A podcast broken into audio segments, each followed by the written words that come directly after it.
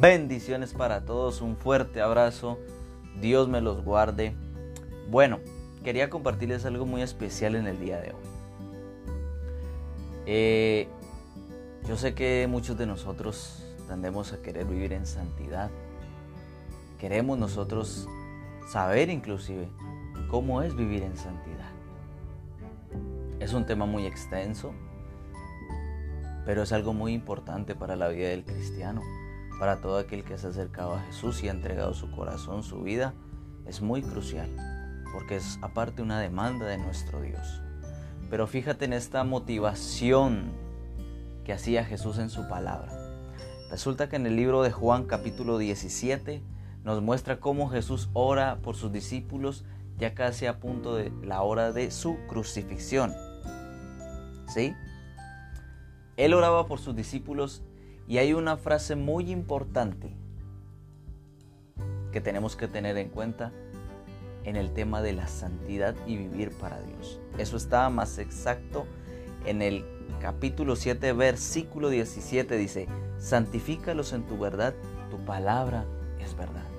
Hermanos amados, ¿cuántos de nosotros no hemos querido vivir en santidad para Dios? Entregar el corazón, mostrarle al Señor que queremos estar puros delante de Él. Pero a veces no tenemos una dirección. Pedimos dirección a Dios y se nos está olvidando que una de las cosas importantes para tú conocer el propósito de Dios, para tú ser ministrado, es a través de su palabra. Ahí es donde tú conoces los propósitos de Dios para contigo y para con todos. Conoces su voluntad, sabes que es agradable y desagradable delante de sus ojos. Hermano, no camines más sin la luz, no camines más sin la linterna que alumbra tu, tu vía. Mejor camina con la palabra de Dios, avanza con ella, identifícate. ¿Quieres conocer la voluntad de Dios? Ve a ella, léela, descúbrela, escudriñala. La palabra de Dios también dice en el libro de Proverbios que el comienzo en la sabiduría del hombre es el temor a Jehová. Y eso es muy importante. Es muy importante para que nosotros tengamos en cuenta cada día, cada paso que damos, para que nos mantenga en una línea recta, para que nos tenga solo en una visualización enfrente, que nuestro frente tiene que ser Cristo Jesús y de la manera que Él vivió, así nosotros tenemos que vivir. Sabemos que Jesucristo es nuestro ejemplo, nuestro papel calcado de la manera de vivir. Así que hermanos, les invito brevemente a que escudriñen más su Biblia, léala, aproveche el tiempo que tiene. Las redes sociales son de tremendas bendiciones cuando las sabemos utilizar.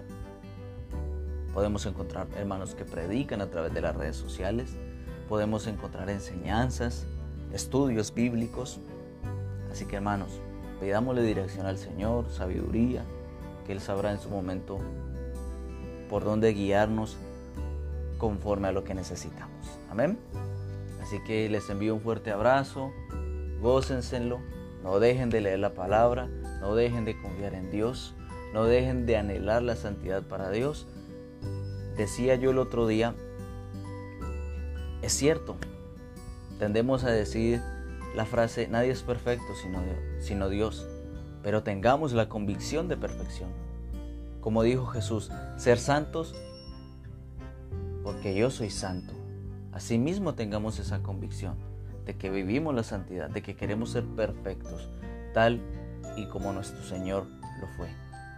Amén. Así que un fuerte abrazo, Dios les guarde, se cuidan y no se le olviden de apoyar el link. Bendiciones.